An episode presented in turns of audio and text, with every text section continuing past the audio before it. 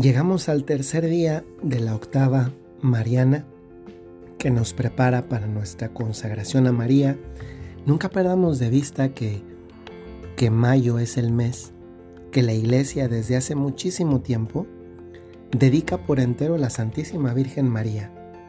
Es bonito pensar que, que tiene una, una diosidencia el hecho de que en mayo en tantos lugares del mundo se celebre a las mamás y que mayo sea también el mes, no solamente un día, sino todo el mes, en el que también nosotros como, como creyentes podemos dedicar un mes enteramente a nuestra mamá, la Santísima Virgen.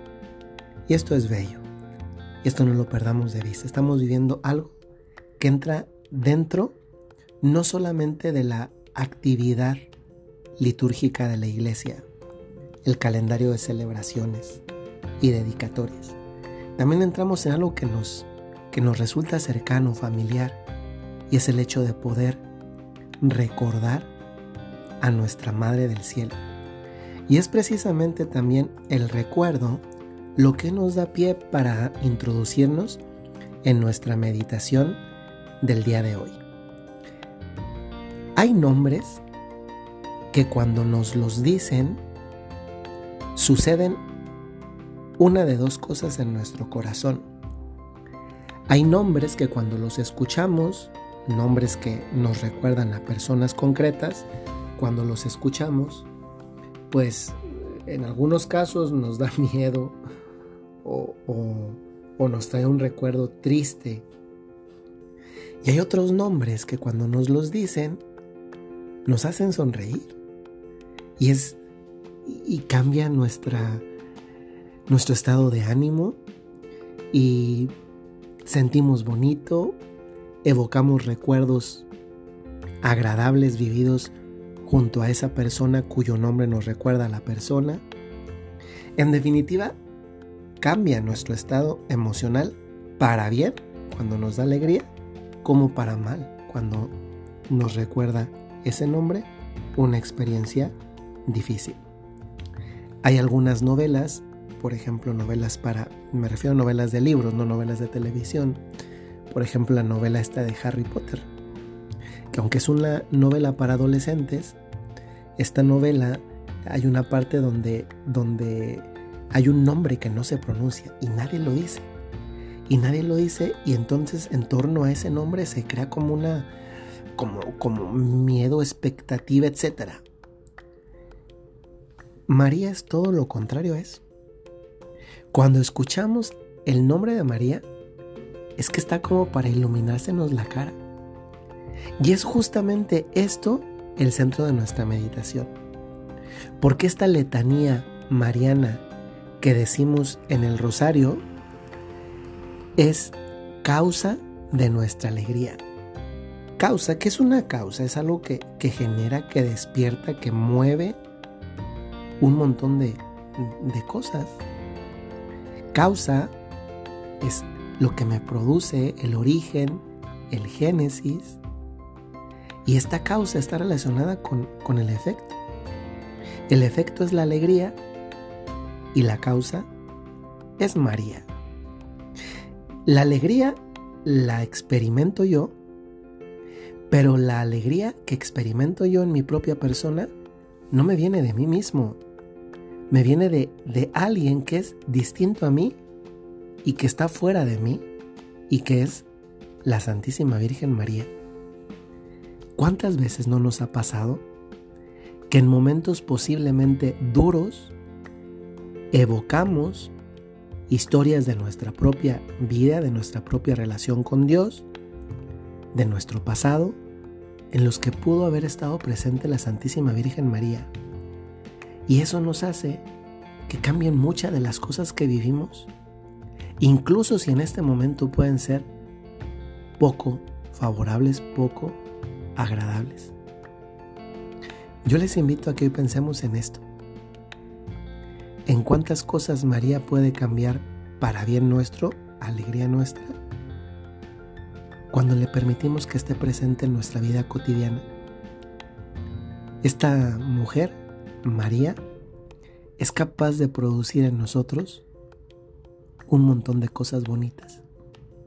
Y en un tiempo como el que hemos vivido, en el que la alegría no ha sido precisamente lo que más presente está, sino más bien lo contrario, tristeza por la muerte, posiblemente de seres queridos, la tristeza posiblemente de una enfermedad con todo lo que lleva de sufrimiento y de dolor, y un montón de otras cosas que están en el lado opuesto, en la antípoda de, de la alegría. ¿Y cuántas veces sucede que cuando ella se hace presente en nuestra vida, y donde está María está siempre Dios,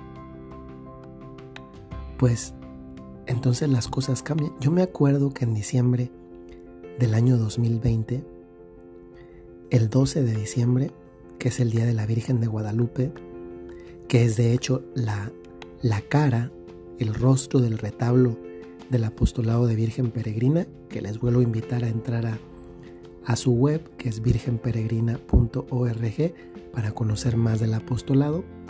Pues ese día es un día que aquí en México, perdón, se hace una concentración humana de una magnitud tan grande que, que precisamente es considerada por el libro de los récord Guinness como la concentración humana anual más numerosa y más grande del mundo. Y efectivamente, porque son millones de personas visitando a la Santísima Virgen el 12 de diciembre, pero también en los días previos. Y este 2020, dado que no fue posible, recuerdo haber visto algunos reportajes en la televisión nacional del país, de México, en el que varias personas iban a agradecerle a la Santísima Virgen. Milagros que no solamente eran los de la recuperación de la salud de algunos enfermos. También era incluso quien le iba a agradecer la vida de quien ya había partido. Y yo me daba cuenta cómo en esas personas posiblemente sí había un poco de dolor. Oigan, ¿cómo no haber dolor si han perdido un ser querido, si han vivido una dificultad? Pero sustancialmente lo que en ese momento había era alegría. Alegría con la máscara de la paz. Porque en ese momento esas personas, al estar cerca de la Madre de María, ahí en la Basílica de Guadalupe, lo que experimentan es, es eso, paz. Y la paz siempre es generadora de alegría. Cuando tengas algún problema de tristeza, porque en este tiempo, ya no solo por la pandemia, sino también por esta otra pandemia más oculta, más callada y que sin embargo hace que tantas personas en el mundo no puedan vivir felices su vida como es la pandemia de las emociones, especialmente de la ansiedad y de la depresión. Piensa en María. Conozco una señora eh, que aprecio mucho. No voy a decir el nombre porque bueno, no le pedí permiso, pero ella contó esta anécdota públicamente y decía que ella tenía una almohada eh, que se llama, la almohada se llama Guadalupe. No me acuerdo si le decía Lupita o Guadalupe, pero bueno, mm, era por la Virgen de Guadalupe. Y dado que esta persona padece depresión, eh, cuando se sentía muy mal, que no tenía ganas de salir, etcétera, sentía muy mal, agarraba esta almohada y la apretaba muy fuerte y evocaba a la Virgen María. ¿Cuántas veces nosotros necesitamos esta presencia de María también en nuestra vida. Ella es causa de nuestra alegría. ¿Saben por qué? Por una última razón, además de todo lo que he dicho. Es que nuestra alegría es Dios. Y Dios se hizo hombre en el seno de María. El 25 de diciembre pasa la alegría más grande, la recordamos. María da a luz a la alegría y María materialmente fue la causa de ese nacimiento. Entonces también es causa de nuestra alegría en este otro sentido. Porque nuestra alegría es Jesús. Y ojalá que eso lo tengamos siempre presente. Porque no es María por María, es María por Jesús.